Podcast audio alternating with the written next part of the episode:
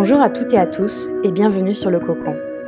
Le Cocon est un podcast dans lequel j'accueille un coach inspirant pour explorer ensemble un sujet de développement personnel par le prisme de son propre parcours.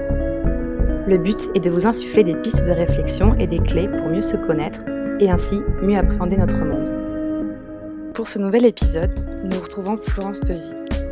Florence est une femme de théâtre.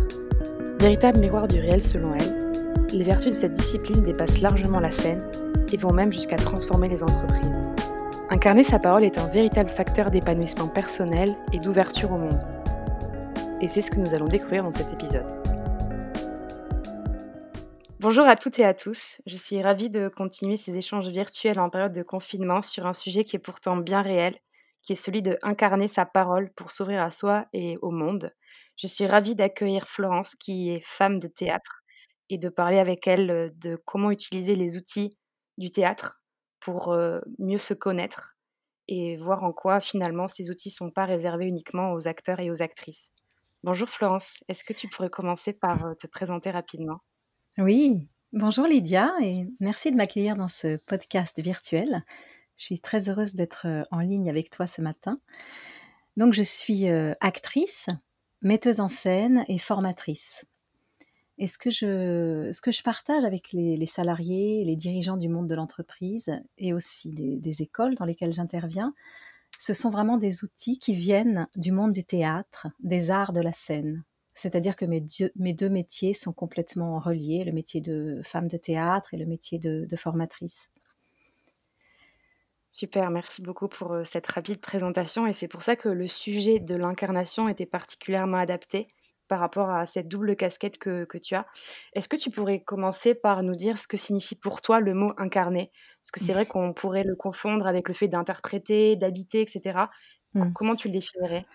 Alors j'aime beaucoup ce mot d'incarner parce que c'est précisément pour moi euh, l'art de l'acteur, l'expertise de l'acteur, c'est d'incarner un personnage, c'est-à-dire de prendre sa chair, de, de vraiment rentrer euh, de vraiment donner chair, donner vie, donner âme et corps à un personnage qui a été écrit par un, auteur, euh, ça peut être Shakespeare, Racine ou un auteur contemporain, enfin, peu importe l'auteur, du moment qu'il a du talent, il écrit des personnages qui ont vocation à être incarnés par un acteur, une actrice.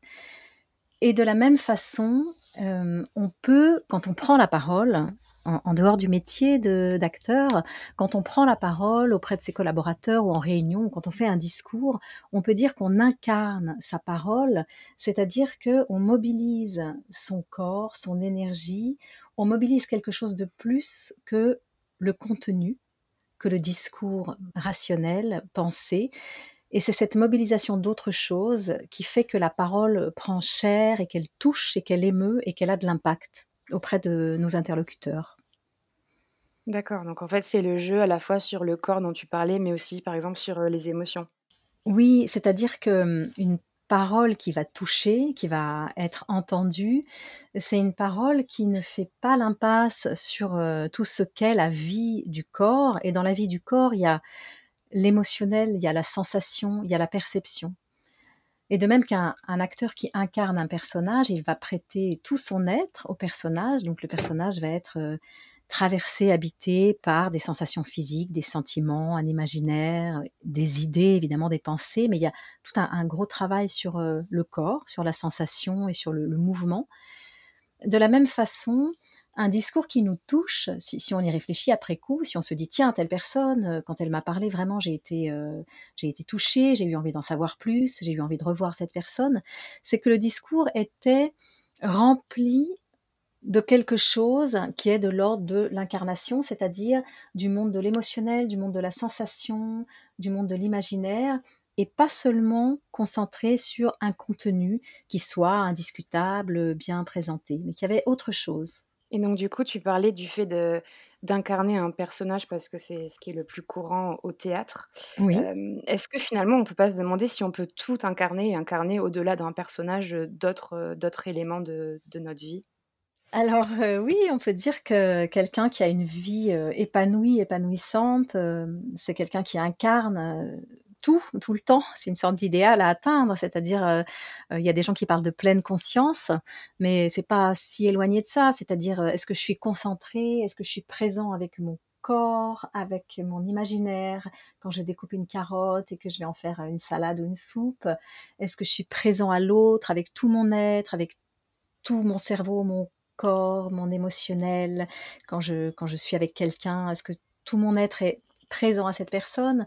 C'est-à-dire qu'on on on pourrait tout à fait dire qu'incarner sa vie, hein, c'est quelque chose qu'on peut pratiquer à tout moment et qui n'est pas si évident. Parfois, on a l'impression d'être, heu, à côté de ses pompes ou de pas être vraiment présent ou d'être distrait ou d'être, d'être de pas être là complètement. Donc il y a quelque chose, oui, qu'on pourrait rapprocher, heu, de de tout ce ce travail qui est très en vogue aujourd'hui sur la pleine conscience, c'est-à-dire être pleinement présent avec tout mon être dans ce que je fais au moment où je le fais.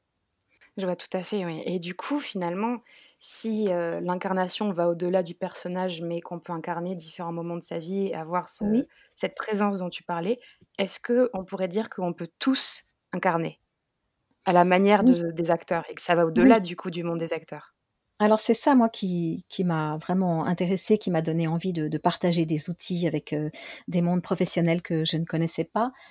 C'est que dans dans ma dans ma formation d'actrice et puis dans ma vie aussi de de professionnelle, j'ai découvert que ce truc d'incarner, heu, n'est pas mystérieux, mystique, fumeux ou je ne sais quoi. On y passe des heures et des mois dans les écoles de théâtre, on apprend. On apprend à incarner, c'est-à-dire qu'on apprend à être convaincu et convaincant. On apprend à être tellement persuadé de ce qu'on dit que le public y croit également. C'est ça le travail de l'acteur, c'est croire tellement à quelque chose que le public y croit aussi par le relais de l'acteur. Et donc je me suis, heu, aperçue que ce travail d'incarner, c'est quelque chose que j'ai appris et j'ai appris des exercices pour le faire et c'est quelque chose que je peux transmettre à des personnes dont la vocation n'est pas du tout de devenir des hommes ou des femmes de scène, qui travaillent dans l'entreprise, heu, qui travaillent dans n'importe quel métier, mais qui ont besoin d'être convaincants quand ils parlent, qui ont besoin que leur message passe, qui ont ont besoin d'avoir de la présence. Hein, dans le monde de l'entreprise, on parlera plutôt de charisme, mais c'est assez proche et et c'est quelque chose qui n'est pas réservé au monde de la scène. Chacun peut apprendre à incarner son propos. On peut incarner un discours, on peut même incarner une marque, on peut incarner un rôle de leader ou d'assistante, tout peut s'incarner.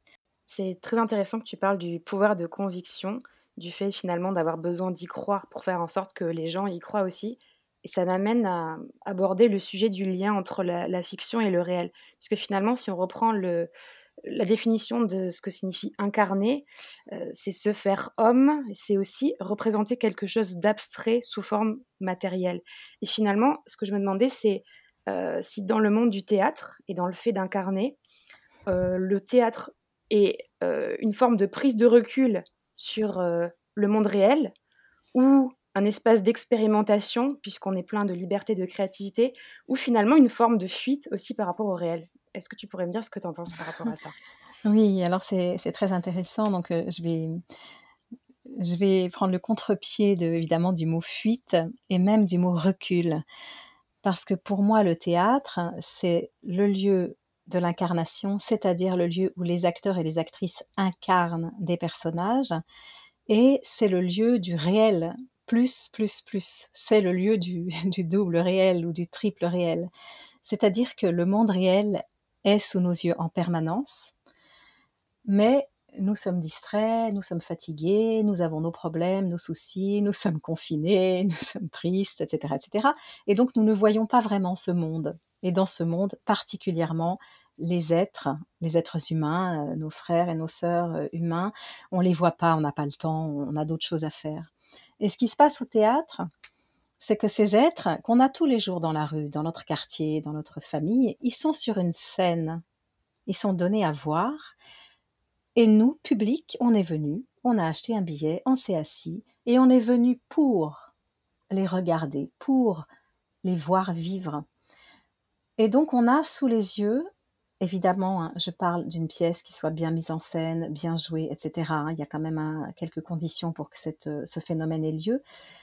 Dans ce cas-là, on a sous les yeux un être humain qui est comme celui que j'ai tous les jours dans mon dans mon dans mon dans ma vision, mais là, je suis venue pour le voir et donc je le vois vraiment et c'est parce qu'il est là, heu, donc j'ai sous les yeux un réel, en fait. J'ai sous les yeux un miroir du monde pour lequel je suis d'accord d'être disponible. Donc pour moi, le théâtre est tout sauf une fuite. C'est un lieu qui est doublement réel pour l'acteur qui joue et pour le public qui regarde. Alors c'est D'accord. peut-être un peu paradoxal, mais c'est comme ça que je vois les choses.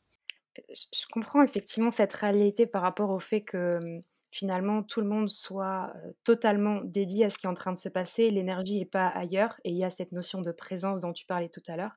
Mais je me demandais si on pouvait pas, se dire que finalement il y a quelque chose de fictif dans la mesure où on parle d'un jeu d'acteurs et et du coup, je faisais le parallèle avec le jeu au sens, de jouer, comme quand on est enfant et ce jeu-là, c'est un jeu où, finalement il y a pas de, mmh contrainte, il y a pas, d'enjeu parce que c'est fictif et c'est pour ça que je te demandais justement si finalement le théâtre était si réel que ça.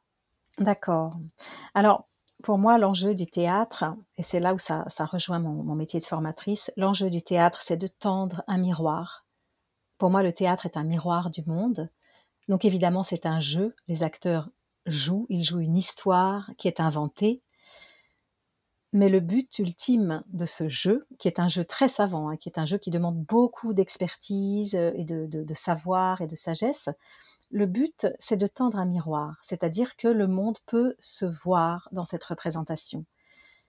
Donc c'est un jeu qui a un enjeu très fort, qui est que le monde puisse se voir, que chaque être humain puisse sur la scène voir quelque chose d'un autre être humain et puisse y accéder sans passer par le jugement, qui est un raccourci absolument terrifiant.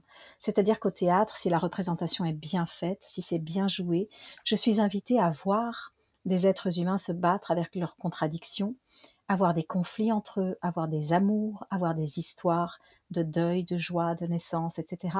Et je suis invitée à regarder tout ça sans porter de jugement. Et ça, c'est quelque mmh. chose qui libère énormément, évidemment, mais qui, moi, me paraît être au cœur euh, du réel et pas du tout euh, au cœur de, de la fiction. C'est- Pour moi, c'est très, très réel. Et comment du coup on fait pour, heu, arriver à donner cette authenticité à quelque chose qui est au départ fictif? Heu, j'ai j'ai trouvé une citation de Michel Bouquet qui est particulièrement, heu, intéressante dans le cadre de de notre discussion, qui Oui, disait: «Il faut beaucoup de force, parler avec des mots qui ne sont pas les siens, de rendre tout ça vrai». oui, oui, oui.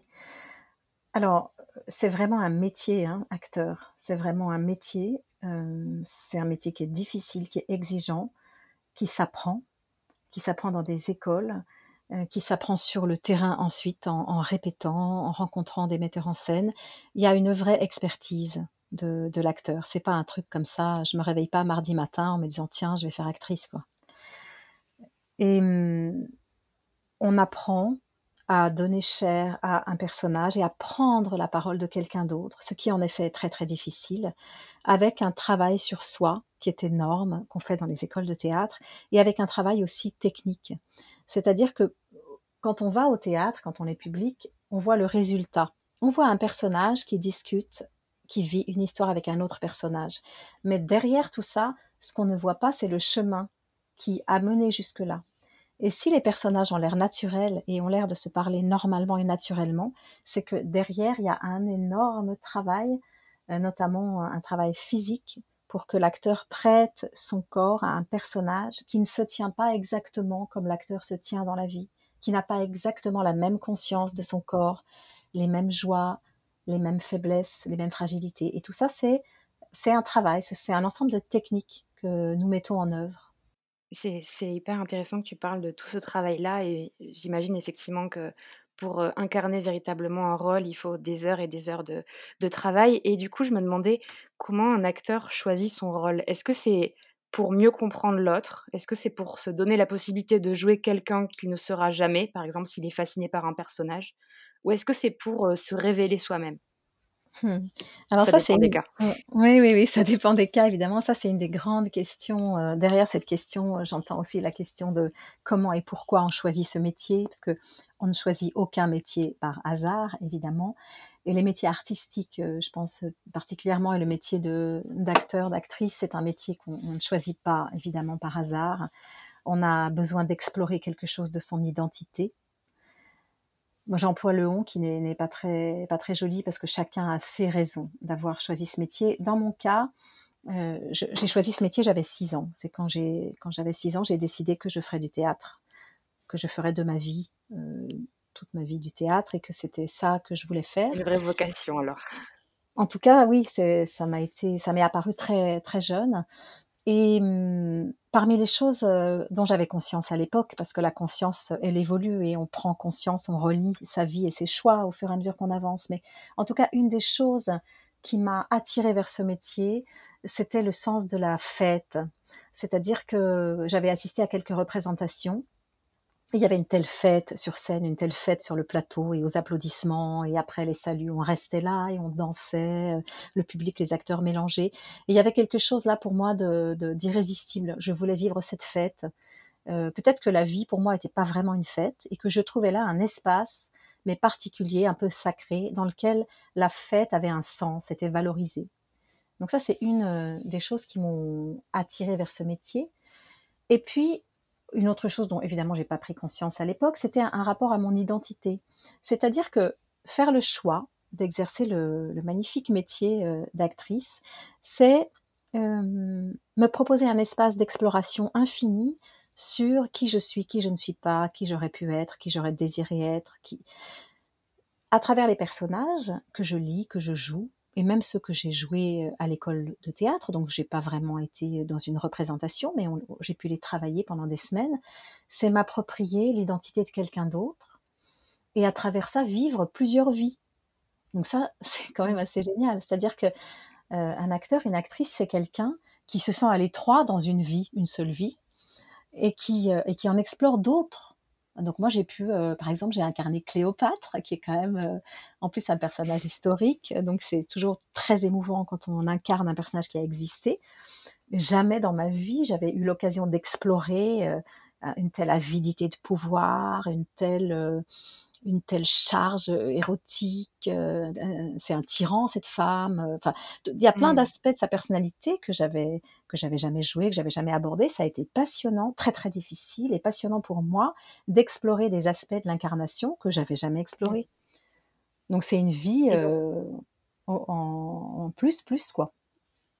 ça veut dire que le fait d'explorer des nouvelles facettes qui soient données via ces acteurs-là, permet aussi peut-être de, toi, davantage te reconnecter à ton moi intérieur, à découvrir comment mieux t'affirmer et peut-être aller vers des terrains sur lesquels tu aurais pas osé aller si tu avais pas eu cet intermédiaire du fait d'incarner un personnage? Oui, alors ça c'est certain que dans la quête de qui je suis, euh, comment je suis, où je vais, qu'est-ce que je veux. Enfin, dans cette quête qu'on a chacun de partir à la découverte de soi-même, de la connaissance de soi-même, qui est une des grandes quêtes de la vie. Euh, ce métier offre plein, plein, plein de portes euh, extraordinaires parce que à travers les personnages, on, on est amené à, s'identifier, donc à voir en quoi on est pareil, en quoi on n'est pas pareil. On est amené à rencontrer des personnages avec lesquels on n'a rien à voir et à faire cet exercice difficile et indispensable de ne pas les juger donc ça veut dire de tenter de Mmh. comprendre de l'intérieur comment quelqu'un peut faire cette action, comment quelqu'un de l'intérieur peut avoir ce sentiment. Donc il y a, il y a tout cet aspect-là. Et il y en a un autre qui est, euh, je dirais, dans la, dans la scolarité, dans les études, c'est que dans une école de théâtre, on passe beaucoup de temps à se centrer, se recentrer, explorer ses sensations, explorer ses perceptions, parce que le matériel de l'acteur, c'est la sensation et la perception. Donc on passe beaucoup de temps dans les écoles de théâtre à faire des exercices qui sont finalement des exercices de connaissance de soi, d'exploration de sa propre identité, de sa propre conscience, de son propre corps. Et on ne fait pas ces exercices-là euh, dans les écoles de commerce ou dans les écoles euh, d'avocats ou dans les, dans les écoles, euh, dans les universités, parce que c'est spécifique au fait que l'instrument de l'acteur, c'est l'ac- c'est l'acteur.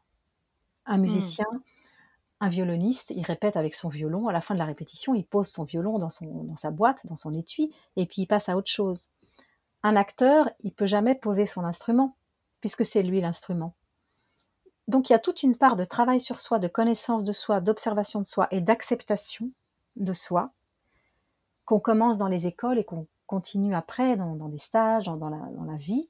Et ça, bon, ça joue énormément sur, euh, la quête, de l'identité. Ça ça moi, ça m'a beaucoup aidé évidemment à comprendre qui j'étais.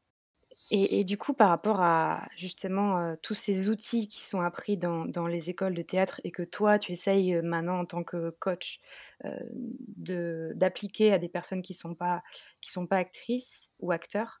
Je sais Oui, que tu m'avais dit quand quand on avait discuté que, pour toi, il y avait, une vraie part de responsabilité, si on peut dire, de de l'Occident sur oui. le fait qu'on ne soit pas justement recentré dans la gestion de nos énergies et cetera.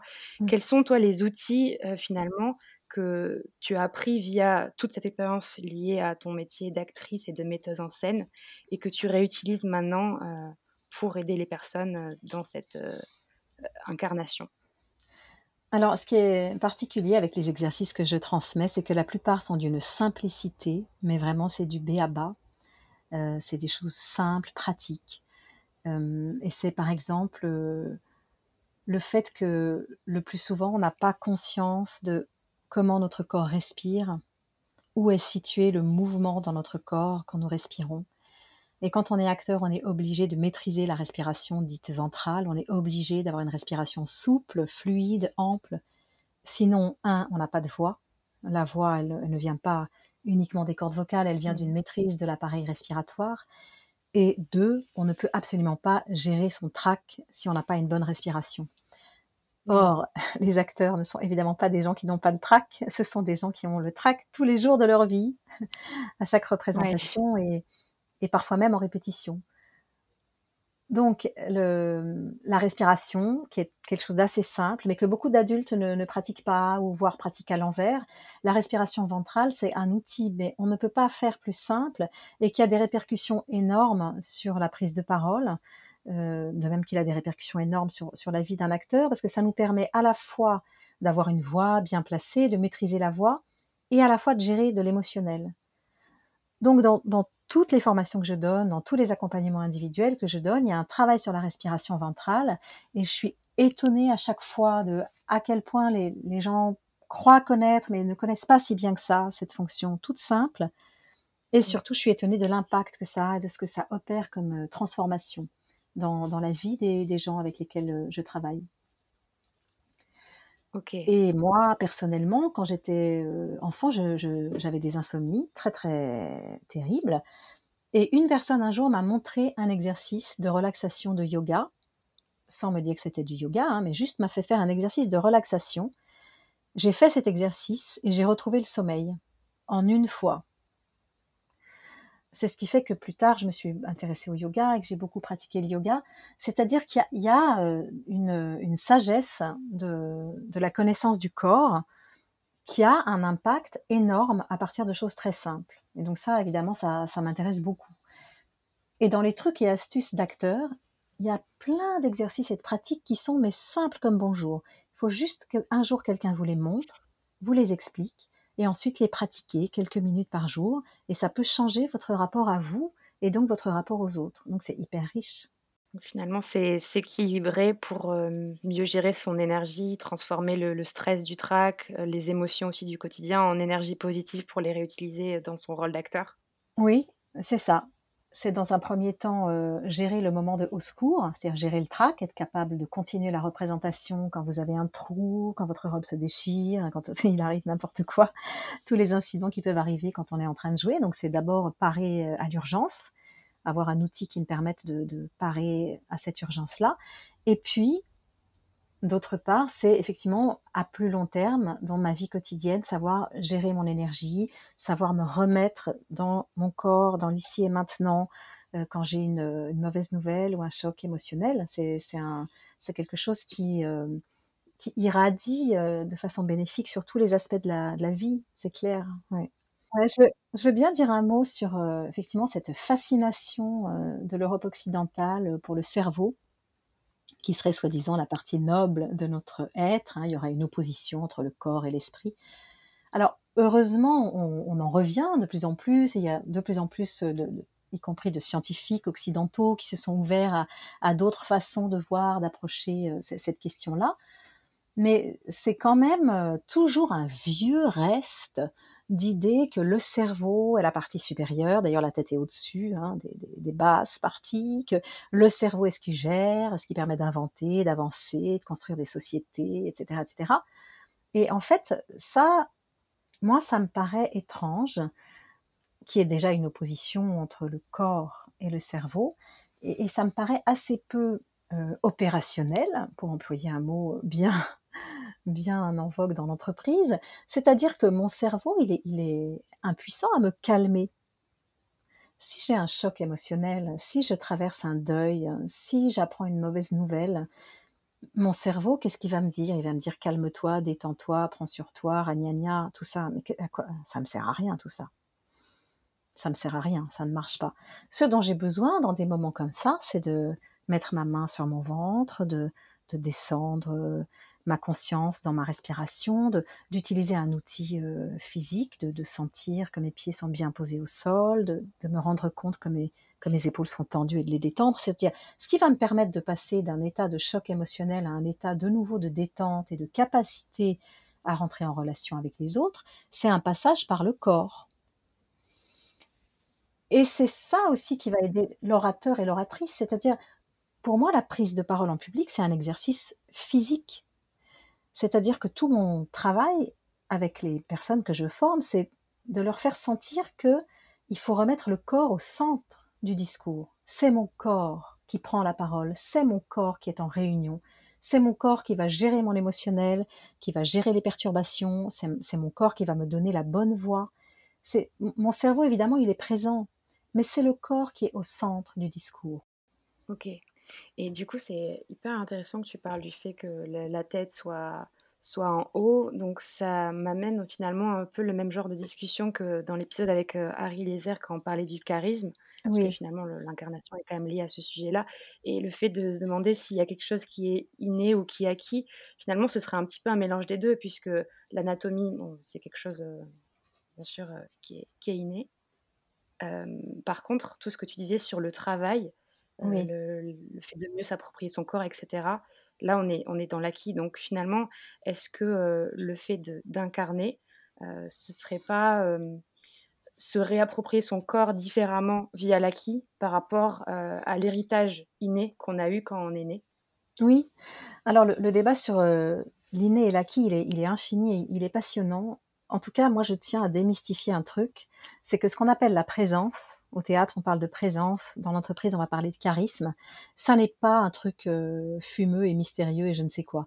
C'est quelque chose qui repose sur des appuis concrets et on arrive au monde et on arrive à l'école de théâtre et on arrive à être orateur avec un certain nombre de «dons» entre guillemets. On est plus ou moins bon, on est plus ou moins présent, on a plus ou moins une belle voix, mais ça, c'est fait, c'est effectivement l'inné, c'est comme ça. Mais il y a une marge énormissime, infinie quasiment, de ce que je peux apprendre.